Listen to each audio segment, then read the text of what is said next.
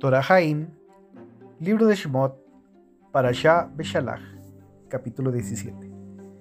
Toda la asamblea de los hijos de Israel marchó desde el desierto de Sin hacia sus viajes, según la palabra del Eterno.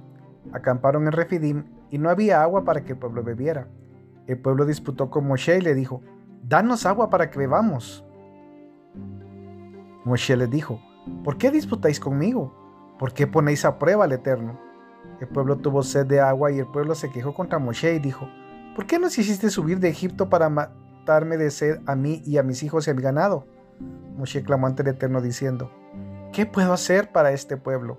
Otro poco más y me apedrearán. El Eterno le dijo a Moshe, pasa delante del pueblo y toma contigo a alguno de los ancianos de Israel, y toma en tu mano tu vara con que golpeaste el río y ve. Y he aquí, estaré ante ti junto a la roca de Joreb, Golpeará la roca y el agua emanará de ella y el pueblo beberá. Así lo hizo Moshe a la vista de los ancianos de Israel. Llamó al lugar Masá Umeribá, debido a la disputa de los hijos de Israel y debido a que probaron al Eterno diciendo, ¿el Eterno está entre nosotros o no? Vino Amalek y se enfrentó a Israel en Refidim. Moshe le dijo a Yehoshua, Elígenos gente y ve a enfrentarte a Amalek. Mañana me pararé sobre la cima del monte con la vara de Elohim en mi mano. Yehoshua hizo tal como le dijo Moshe y se enfrentó a Amalek. Y Moshe, Aarón y Hur subieron a la cima del monte.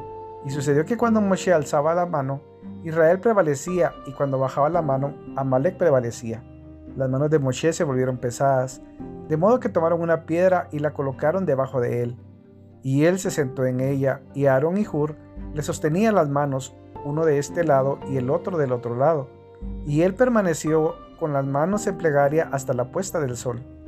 Yehoshua debilitó a Malek y a su pueblo con el filo de espada. El Eterno le dijo a Moshe, escribe esto como recordatorio en el libro y recítalo a los oídos de Yehoshua, que ciertamente borraré el recuerdo de Amalek de debajo de los cielos. Moshe construyó un altar y lo llamó, El Eterno es mi milagro, y dijo, pues la mano está sobre el trono de Elohim. El Eterno mantiene guerra con Atramalek de generación en generación.